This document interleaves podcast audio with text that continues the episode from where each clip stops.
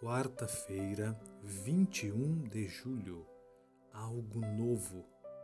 Davi confessou seu pecado sem tentar desculpá-lo, nem encobri-lo. Depois, o que ele pediu a Deus? Salmos 51, versos 7 a 10. Purifica-me com isopo e ficarei limpo. Lava-me e ficarei mais alvo que a neve Faze-me ouvir júbilo e alegria, para que exultem os ossos que esmagaste. Esconde o rosto dos meus pecados e apaga todas as minhas iniquidades. Cria em mim, ó Deus, um coração puro e renova dentro de mim um espírito inabalável.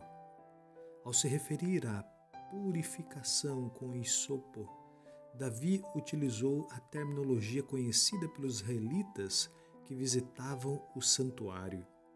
Ao se referir aos rituais de purificação descritos na lei de Moisés, ele reconheceu o poder do sacrifício que viria para tirar os pecados do mundo. Davi também pediu júbilo e alegria. Diante da enormidade do seu pecado, esse pedido não era um pouco audacioso?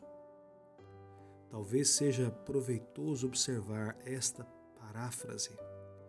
Diga-me que estou perdoado para que eu possa entrar novamente no santuário, onde possa ouvir o júbilo e alegria daqueles que te adoram. Quando Adão e Eva pecaram, eles se esconderam de Deus. Gênesis 3:8. Porque o pedido de Davi mesmo depois do seu pecado, foi tão diferente. Davi não desejava perder a consciência de viver na presença de Deus.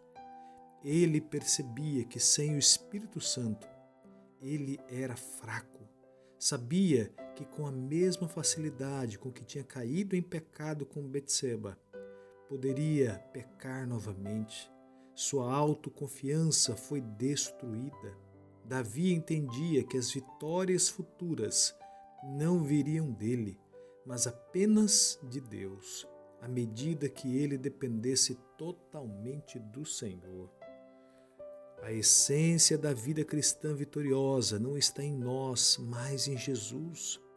Ansiamos por Sua presença, desejamos Seu Espírito, queremos a alegria da salvação, precisamos de renovação restauração e descanso, um ato divino de recriação.